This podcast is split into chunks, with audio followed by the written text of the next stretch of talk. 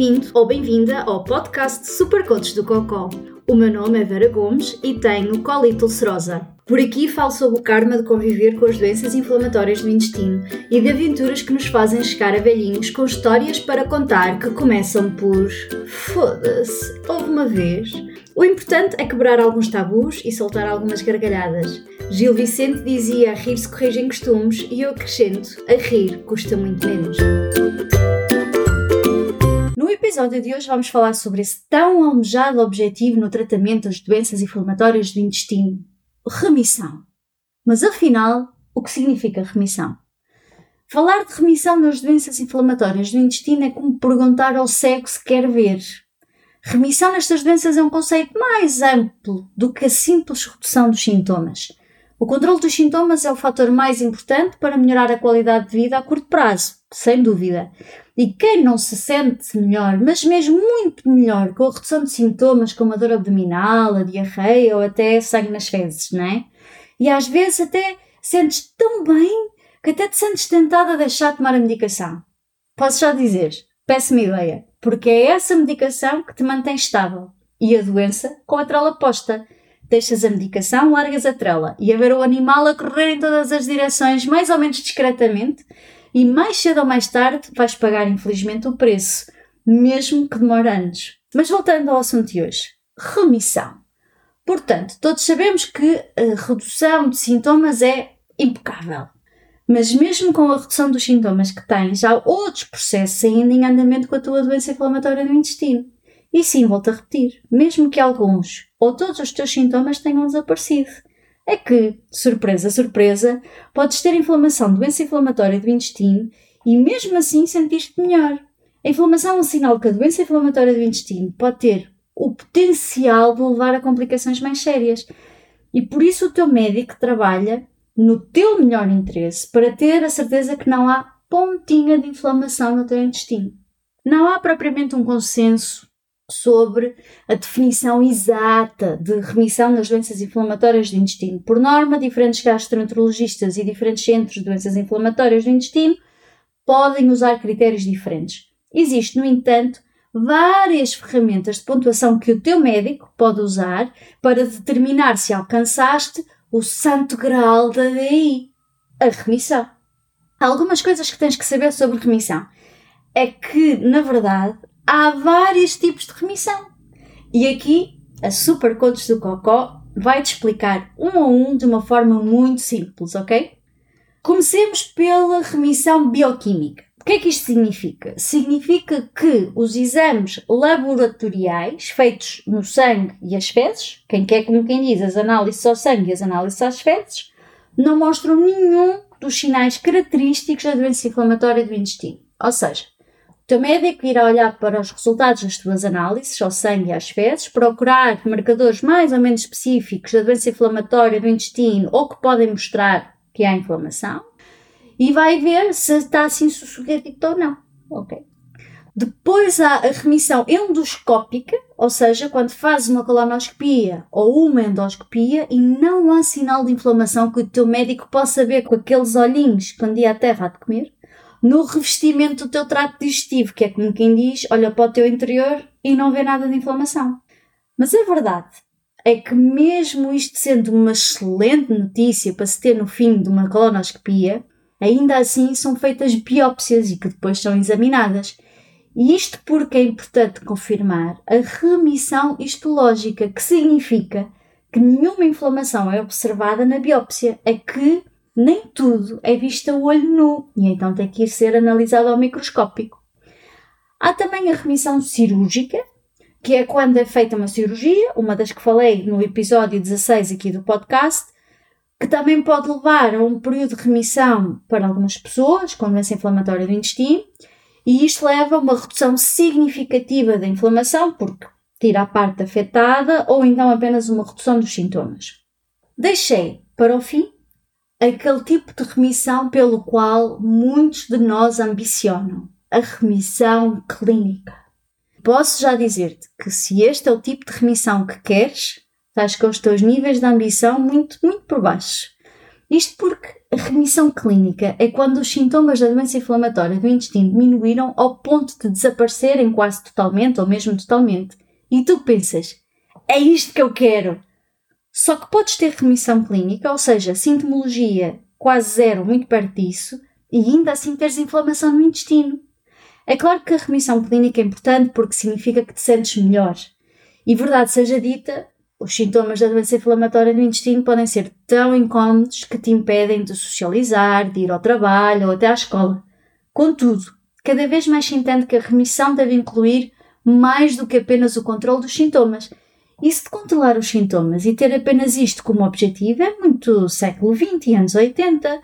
No século XXI, o que se quer é chegar ao que é chamado de remissão profunda, e essa é que deve ser a tua meta e a meta do teu médico. Porque, fazendo com que a inflamação desapareça totalmente, adivinha, os sintomas também se vão. E para teres uma ideia das limitações da remissão clínica, estudos mostram que entre 30 a 45% dos pacientes com colite ulcerosa que estão em remissão clínica continuam a apresentar inflamação que pode ser detectada durante a colonoscopia. E o problema com isto é que a inflamação está associada a vários riscos, com outros problemas menos simpáticos. A inflamação residual está associada a uma recidiva da colite ulcerosa, que é como quem diz que a colite está outra vez sempre a voltar, a voltar, a voltar. Está também associada a um maior risco de necessidade de cirurgia no futuro e a problemas potenciais de longo prazo, como um risco aumentado de cancro no cólon. Alcançar a remissão profunda envolve o controle total da inflamação. Quando ainda há inflamação no sistema digestivo, pode até ser necessário tratamento com medicamentos e, dependendo dos casos, alguns ajustes na dieta. O teu gastroenterologista pode recomendar tratamento para provocar outros tipos de remissão além da remissão clínica. E é isso que ele irá fazer.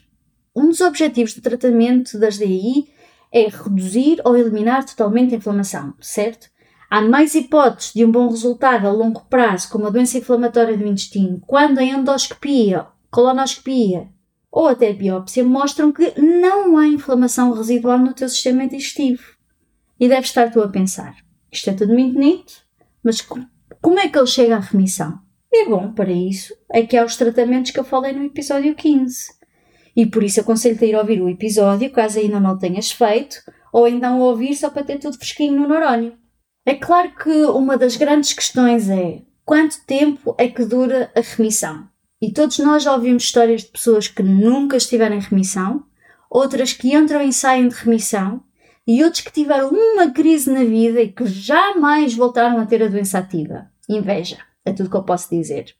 A verdade é que não há uma medida que dê para todos. Há estatísticas e há probabilidades. E deste alguns números com base em probabilidades de reativação da doença quando comparado com os anos de diagnóstico. E assim, para teres assim uma ideia da tua hipótese de recaída nos seguintes anos aniversários do teu diagnóstico.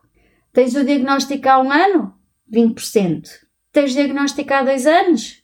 40%. Tens diagnóstico há 5 anos? 67%. Diagnóstico há 10 anos? 76%. Todos temos coisas que não conseguimos controlar. E esta é uma que não depende de nós. Mas podemos tentar reduzir o risco de voltar a ter a doença ativa ou agravada. E como é que nós fazemos isto? Para começar, a mais importante é seguir os tratamentos prescritos pelo teu gastro à risca. Fazeres os exames de controlo, conforme ele pede. Se o teu médico achar que é seguro reduzir a medicação, ele assim o fará. E sempre depois de avaliar o teu caso e de saber que é seguro. Também podes consultar um nutricionista especialista em doenças inflamatórias do intestino. Eu sei que não há muitos, mas há alguns que são bons e que te podem orientar mas mesmo sem nutricionista, há coisas muito básicas. Por exemplo, evitar alimentos processados, doces e coisas similares. Aquela coisa do comer saudável que não envolve hambúrgueres do Mac ou feijoada todas as semanas. Não fumes, ou caso fumes, pede ajuda para parar e podes falar com o teu médico sobre isso. Não tomes medicamentos anti-inflamatórios não esteroides, como ibuprofeno ou aspirina para pequenas dores, a não ser que tenhas indicação médica para o fazeres. Porquê? porque este tipo de medicamentos pode causar sangramento ou úlceras no intestino. E não te automediques com antibióticos para uma infecção, a menos que o teu gastroenterologista te diga que está tudo bem. E por último, Faz as consultas com o teu gastro para garantir que não há sinais de vida da tua doença inflamatória do intestino, seja ela crónica ou ulcerosa. E claro, se a doença der sinal de vida, quanto mais cedo vires o teu médico especialista, melhor. Mantenha as tuas vacinas e exames em dia e se alguma coisa mudar na tua vida, sei lá, como quereres estudar ou viver para fora do país ou alguma situação financeira que comprometa as tuas consultas ou tratamentos, fala com o teu médico. Ele está contigo nesta viagem. Foda-se, uma vez! Há já uns anos tive uma crise de colite ulcerosa que honestamente não deseja ninguém. Fiquei cinco meses sem trabalhar, vi a minha vidinha andar para trás. Comecei a fazer tratamento e implicava análises regulares e uma colonoscopia às 10 semanas. As análises mostravam tudo estava aí na direção certa, eu tinha menos sintomas e até já tinha começado a recuperar o peso. Portanto, tudo parecia indicar que o tratamento estava a ser um sucesso. Senti-me tão melhor que resolvi falar com a médica e regressei ao trabalho em part-time. Mas eis que, três dias depois de voltar ao trabalho, tive a colonoscopia das 10 semanas e percebemos que afinal a inflamação estava ali, como se nadinha estivesse a acontecer. Acabei, obviamente, internada, com um reforço no tratamento e aprendi, mais uma vez, que a redução de sintomas não quer dizer nada quando aquilo que nós queremos é uma remissão total e absoluta. É tudo por hoje. Se gostaste do que ouviste ou achaste interessante, se esboçaste um sorriso ou soltaste uma gargalhada, então está na hora de seguir os desígnios do Buda e partilha este episódio com um amigo e que Buda do Cocó esteja contigo.